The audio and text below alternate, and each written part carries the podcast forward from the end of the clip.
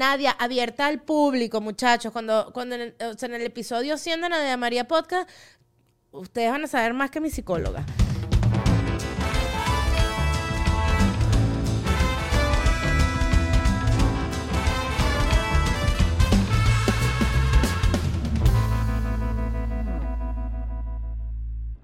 Hola a todos. Este es otro episodio de Nadia María Podcast. O sea, no estoy muy clara eh, porque eh, me cuesta llevar la cuenta, pero lo que sí estoy súper clara es que aún esa pausa que hago es porque titubeo con la Nadia María Podcast o Nadia María Podcast porque soy necia necia todavía, necia y sin memoria. Bienvenidos todos a otro episodio conmigo junto a mí, aquí yo acompañándolas en su infinita soledad. ¿Qué están haciendo hoy mientras escuchan mi podcast? ¿Lo están escuchando en vivo? ¿Me están escuchando desde España? Y como el episodio sale a las 7 de la noche hora México, ustedes lo están viendo al día siguiente mientras trotan. Eh, lo utilizan para cocinar, para limpiar. Hay gente que me dice, Nadia, está muy corto, está muy corto, no me alcanza para limpiar. Bueno, úsalo para hacer abdominales. ¿Por qué tengo que cambiar yo? ¿Por qué no cambias tú para el momento en el que usas mi podcast? ¿ah? Eh, lo repito y sin cansancio. Es mejor quedar con ganas que aburrirse, muchachos. Un consejo para toda su vida. Otro consejo para toda su vida, suscríbanse, denle like, déjenme comentarios, síganme en las redes sociales, compartan el podcast, comenten. Eh, ya lo dije 15 veces, no olviden, por favor, que este podcast es patrocinado gracias a Casupo. Casupo, accesorios en cueros. Eh, accesorios, en cueros no. En cueros, en cueros. En cueros son los tambores.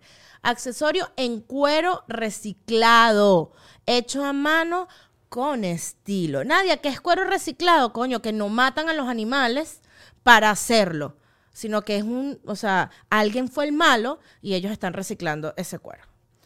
Ingresa a casupo.co, no .com.co. Ve las cosas hermosas que tienen. Hay un bolso morralito, todo de este color, que está bellísimo y que te lo puedes comprar. Y si pones la Nadia María en el momento de comprar y usas ese código, 15% de descuento menos.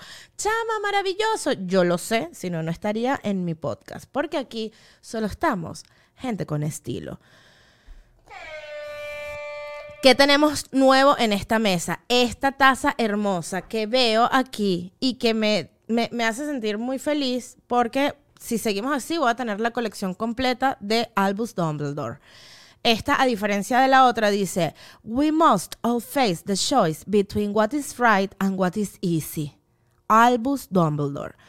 Eh, para los que no em, hablan inglés, esto lo que quiere decir es que por supuesto que es mucho más fácil hacerlo fácil que hacerlo correcto y que ahí es donde se te nota si tú eres hombre o mujer, mi amor. O sea, si tienes las puestas donde van o no, porque qué fácil es hacerlo fácil, pero hacerlo lo correcto, lo hacerlo correcto es lo que uno dice, coño, mano, esto es lo correcto.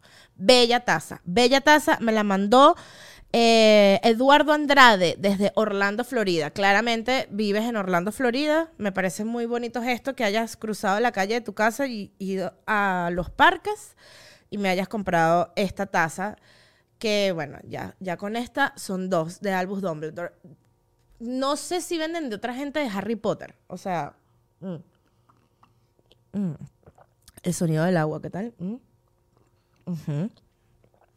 Albus es el más sabio, pero muchas veces, o sea, la gente sabia nos da frases sabias que nos hacen reflexionar, pero también hay gente en Harry que nos da buenas frases. O sea, yo me imagino, estoy segura que Dobby tenía buenas frases. Ay, mira, me llegó un recordatorio de que tengo una reunión. Ajá.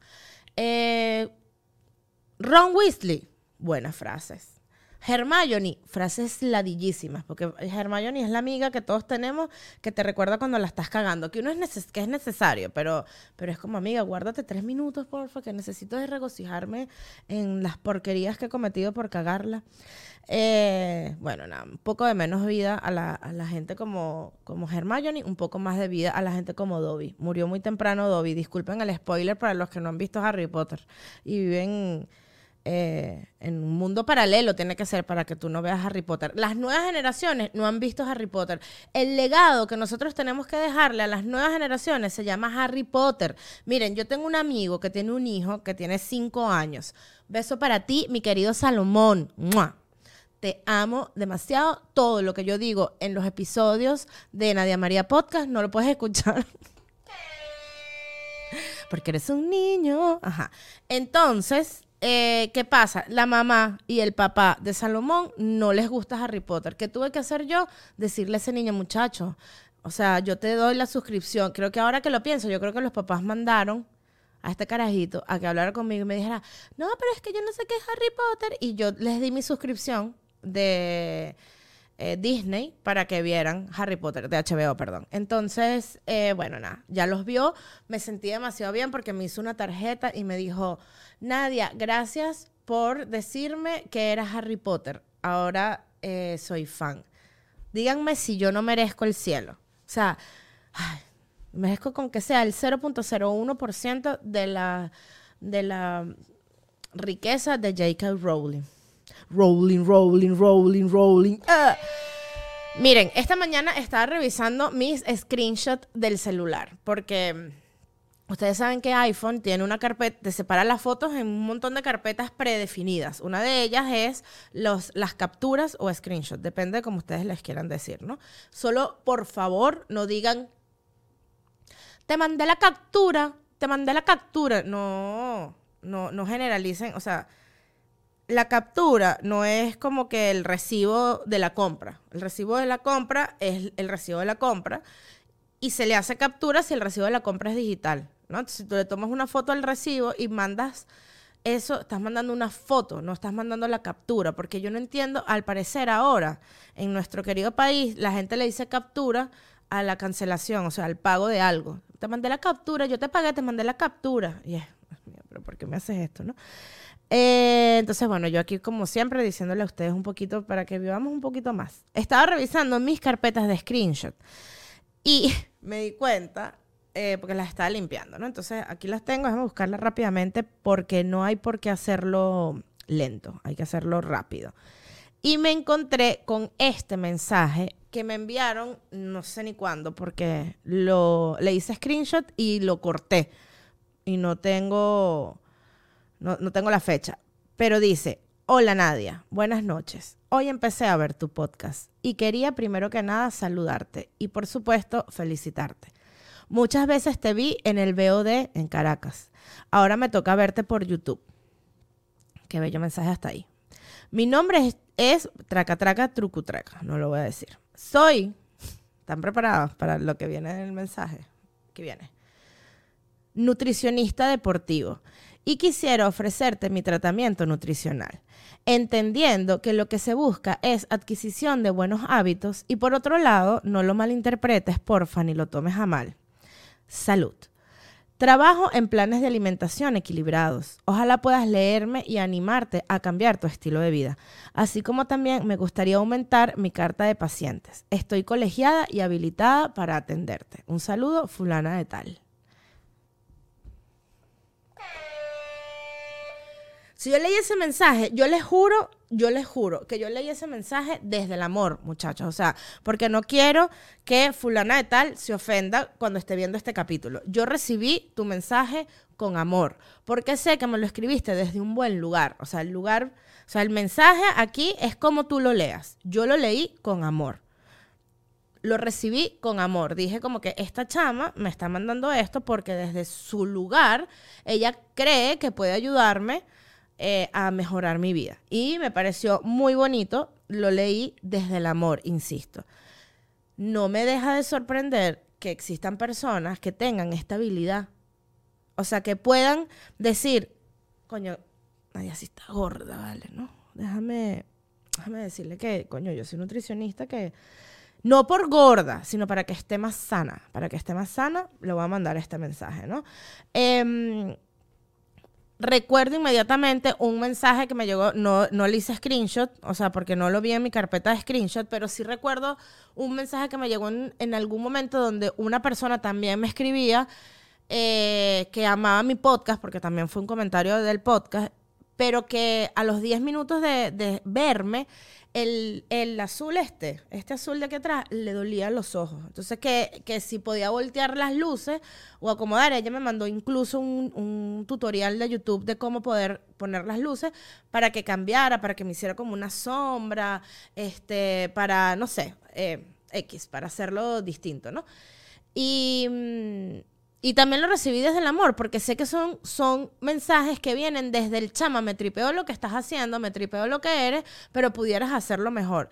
Y yo no quiero caer en la crítica del mensaje. Esto no está haciendo para esto. Yo solamente me estoy liberando de guau que me mandaron a hacer dieta y guau que me mandaron a cambiar el fondo que tardé como 77 días en elegir porque soy Géminis y no me puedo decidir rápido por algo, ¿no? Eh, quiero caer es en la fortaleza que tienen estas personas en sí mismas. O sea, es decir, yo quisiera ser ellas. Porque yo estoy segura que este tipo de personas en persona, front to front, también me lo dirían. O sea, estoy completamente segura que esta persona frente a frente me diría, mira, chama, lo que pasa es que... Mm, deberías adelgazar, ¿no? Estás gorda. Estás la gente que cuando apenas te ve te dice, marica, estás más gorda. Yo ni que, chama, gracias, no tenía espejos en mi casa, no sabía. Eh, porque obviamente si el mensaje viniera desde el, ese color de mierda, este, mira, gorda coño tu madre, obviamente yo no estaría loca yo para leer ese mensaje desde el amor. los mensajes que leí vienen desde un lugar distinto. El punto es que yo quisiera tener esa personalidad que tienen ellas, o quisiera ser como ellas, pero ¿qué pasa? Yo tengo una vaina que, mm, que se llama ansiedad social, creo yo, o sea, creo que, creo que va por ahí, por el tema de la ansiedad social, que no me permite ser eh, tan directa con las personas o decir lo que pienso o no sé, no sé, la verdad. Yo me puse a leer sobre ansiedad social porque honestamente es un término que constantemente me repiten que tú tienes ansiedad social, lo que tú sufres es ansiedad social. Eso se llama ansiedad social y yo no me he detenido a, ¿cómo se llama? A, investigar sobre si es ansiedad social o qué sé yo. Entonces busqué en internet y lo primero que dice en la página de ansiedad social era esto, ¿no? Porque son como estos textos que, comienzan a escribirse como con preguntas, ¿no? Entonces, ¿tiene usted mucho temor de ser juzgado por los demás? ¿Se siente inseguro de sí mismo en situaciones sociales diarias? ¿Evita conocer gente nueva por sentir un poco de ansiedad o temor? Si usted se ha sentido así durante por lo menos seis meses y esos sentimientos hacen que le sea difícil realizar sus tareas cotidianas, como hablar en su trabajo y relacionarse con personas, es posible que tenga trastorno de ansiedad social. Entonces, claro, yo leí esto y yo dije, coño, mira, sí, o sea... Eh, no sé si me siento inseguro en situaciones sociales diarias, porque no es que voy para el supermercado con un miedo horrible de no saber elegir la papa o si el tipo me dice, mira, esta no es la papa que tú buscas, yo voy a colapsar y voy a sudar y voy a llorar. No, no lo tengo a ese nivel. O sea, yo me respondí las preguntas. Evito conocer gente nueva por sentir ansiedad. Eso sí me pasa algunas veces. Es como, pero ¿a dónde vamos a ir? ¿A quién tengo que conocer? ¿Quién va a ser la gente? Es como que hago un research de toda la gente que va a estar ahí porque sí me genera un poquito de ansiedad.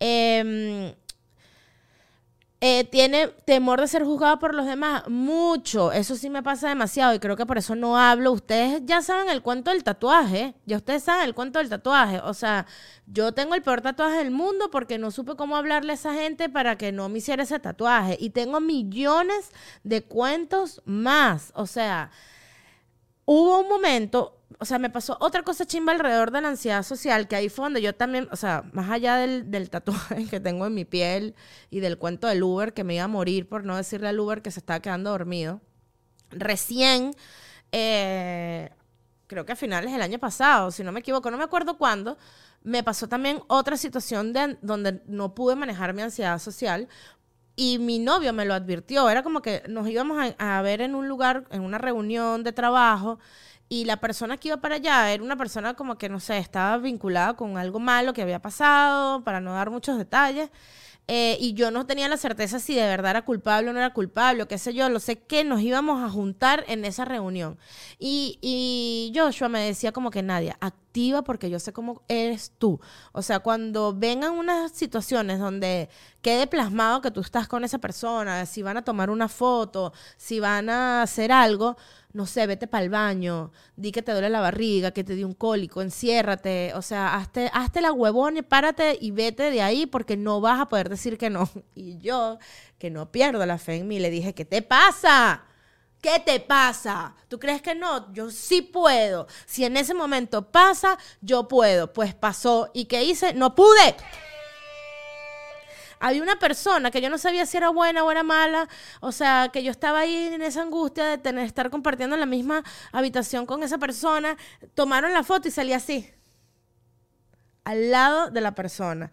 La vieron en las redes sociales, colapsé, llamé a la gente que había tomado la foto, le dije, por favor, te lo pido, baja esa foto. Ay, no sé qué hacer, no sé manejar esta situación, auxilio, tengo ansiedad social.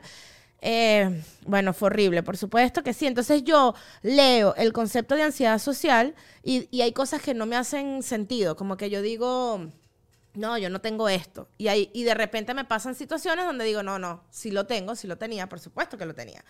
Eh, entonces, hay unas cosas que, que son como algunas señales de los síntomas de trastorno de ansiedad social.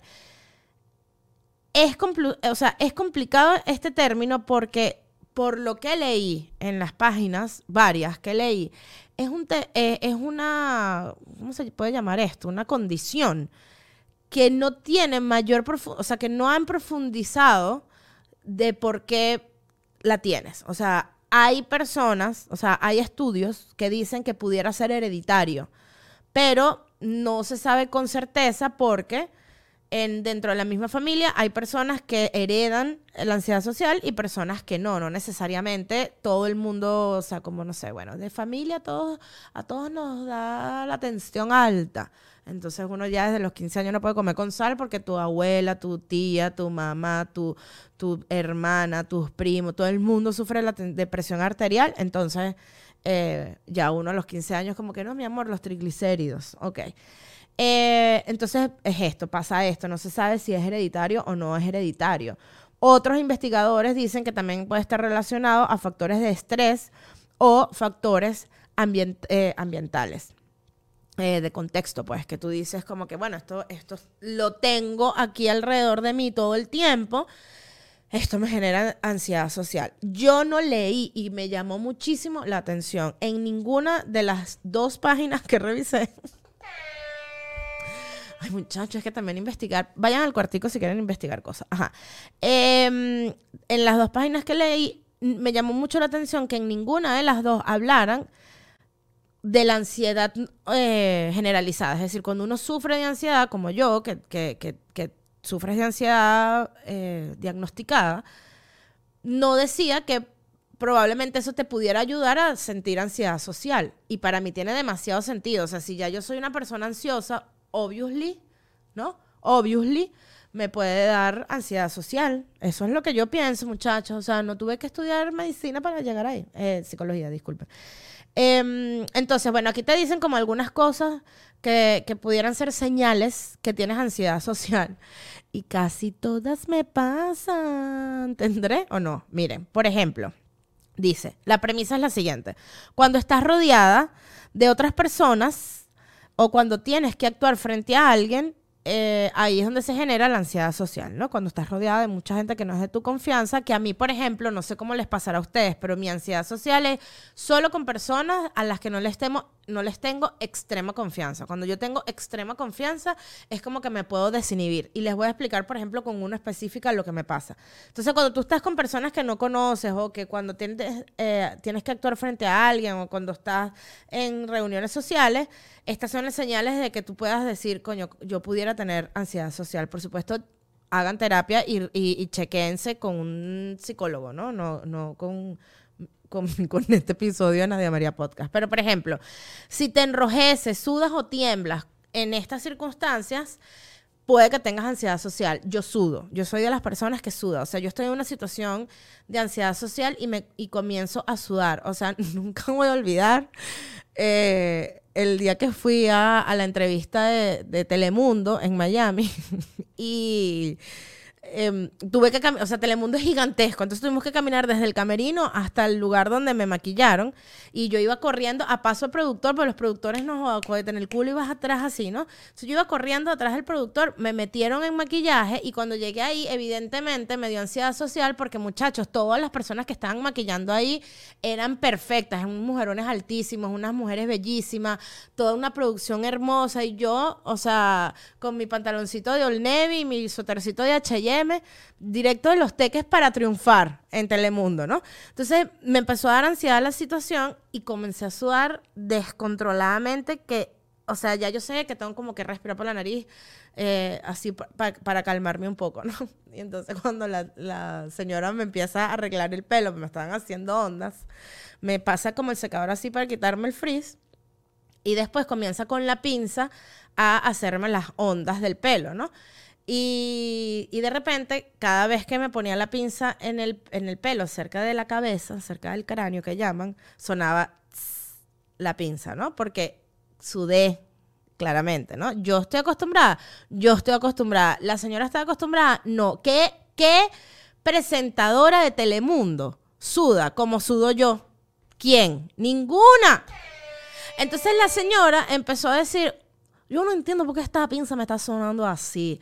Óyeme, pues, a ti te suena la pinza, te suena la pinza cuando tú la pones. Yo, eh, allá no me estaba sonando la pinza y, y yo así, sentada como, trágame tierra. Si me estaba tratando de, de, calmar del sudor, por supuesto se me aceleró muchísimo más cuando esta mujer empezó a hablar de eso, hasta que el que me estaba maquillando, que era una belleza de persona, me dice, la señora también, pues, o sea, yo no lo estaba haciendo de mal dice como, ay, eso, eso tiene que ser la grasa o el sudor que tiene en la cabeza, tú no te preocupes. Y yo, ¡Qué ladilla! Entonces, cuando yo estoy con gente con confianza y comienzo a sudar por ansiedad social, digo, disculpen, estoy sudando. Es como que lo exteriorizo y no me da pena. Pero si no, lo interiorizo y no paro de sudar. Que no pare de sudar tu cuerpo, que no pare de sudar. Dice que si tienes latidos rápidos del corazón cuando estás en situaciones con otras personas o en eh, relaciones sociales, em, también puedes sufrir de ansiedad social. Sentir que eh, tu mente se pone en blanco o tener malestar estomacal pasa. Miren, en el episodio cero de Nadia María Podcast, los dos primeros minutos yo no sabía, o sea, yo estaba leyendo lo que tenía que decir y mi ansiedad social era tan grande que yo no, yo empecé a inventar porque yo no sabía, ¿no?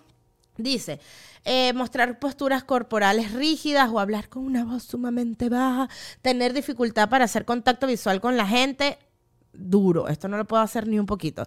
Eh, ¿Qué más dice? Hablar con personas que no conocen situaciones sociales por más que quisieras hacerlo. He perdido la oportunidad de hablar con personas maravillosas porque me da una, ansiedad social horrible en tromparlo. Sentirse inseguras de sí mismas frente, a otras personas o temer que te juzguen negativamente, ya dije que lo tenía. Y evitar lugares donde hay otras personas. Esto es el que yo todavía siento que no tengo. O sea, yo no evito lugares donde hay personas. O sea, no es y que la ermitaña. Eso nada que ver. Cero. Nadia, abierta al público, muchachos. Cuando, cuando en, el, en el episodio 100 de María Podcast, ustedes van a saber más que mi psicóloga. Eh, hay un test y lo vamos a hacer demasiado rápido. Eh, porque, para que ustedes lo hagan también, ¿ok? Y, pues puedan ver si tienen o no tienen eh, ansiedad social. Las respuestas, anótenlas, es nunca, muy poco, un poco, muchísimo, todo el tiempo, ¿ok? Nunca, muy poco, un poco, muchísimo, todo el tiempo y voy. Ustedes van a ir respondiendo conmigo. Me da miedo estar ante gente con autoridad, muchísimo. Me molesta sonrojarme delante de la gente, muchísimo. Las fiestas y acontecimientos sociales me asustan. Un poco, no tanto. Ok. Evito hablar con la gente que no conozco todo el tiempo. Cuando me critican, me alarmo mucho. todo el tiempo, claro que sí. O sea, muchachos, o sea, el que... Sí, todo el tiempo. Eh, el miedo a sentirme avergonzado me lleva a evitar hacer cosas o hablar con la gente. Muchísimo, claro que sí. Saludar delante de la gente me... Ah, perdón. Sudar delante de la gente me incomoda. Todo el tiempo, claro que sí. Evito ir a fiestas. No, esto sí que no porque soy Géminis. Evito las actividades en las que soy el centro de, atención. Muy poco tampoco porque soy estandopera. Hablar con desconocidos me asusta. Muchísimo. Evito tener que hablar ante una audiencia. Nunca. Esto sería muy hipócrita de mi parte. Haría cualquier cosa para evitar ser criticado. Un poco sí. No sé si cualquier cosa, un poco sí. Antes si hubiese hecho cualquier cosa, también te me madure un poco. Eh, me molesta tener palpitaciones cuando estoy entre la gente. Mm, sí, bueno, a todos nos molestan tener palpitaciones, creo. Eh, me atemoriza hacer cosas cuando la gente me mira. Un poco, sí, es verdad. Sentirme avergonzado o parecer estúpido son mis peores miedos. Muchísimo. Lo tengo, lo tenemos. Evito hablar a cualquier persona importante. Lo tengo demasiado. Me cierro puertas yo misma. Me incomoda temblar o agitarme delante de la gente. Un poco, porque no tiemblo. Mi problema es el sudor. Ok. Eh, mi resultado dice. Muchachos, les sugerimos que solicite una evaluación por médico psiquiatra, ya que usted podría estar cursando con una fobia social. El diagnóstico clínico solo puede ser realizado por un profesional experto. Bueno, muchachos, al parecer, según este test, tengo que ir al psiquiatra ya mismo porque tengo fobia social.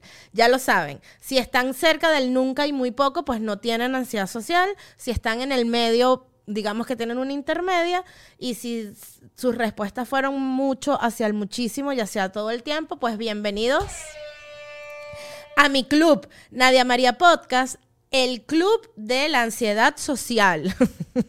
Muchachos, tenemos ansiedad social. Pero bueno, nada, nada que no me sorprenda. ¿Cómo se cura la ansiedad social? Con terapia. O sea, eso fue lo que leí. Tienes que ir y, y recomiendan terapeutas cognitivos o conductuales o cognitivo-conductuales, que es al parecer el que mejor funciona para la ansiedad social. Wow, muchachos, ¿qué podemos concluir de este episodio rápidamente? Más allá de que me mandaron al psiquiatra en vivo y directo, ante ustedes, me mandaron al psiquiatra. Mm. Qué pesadilla es la ansiedad social. Es una, es una de las cosas que puedo eh, concluir. Es horrible padecer de esto porque no eres tú, o sea, al final te da angustia eh, ser genuina, no, genuina no, porque yo soy genuina. Te da angustia como ser natural, abierta, no sé cómo expresarlo de verdad. Otra cosa que puedo concluir es que definitivamente soy Gemini, porque mi amor, o sea, yo haciendo stand-up cero ansiedad social.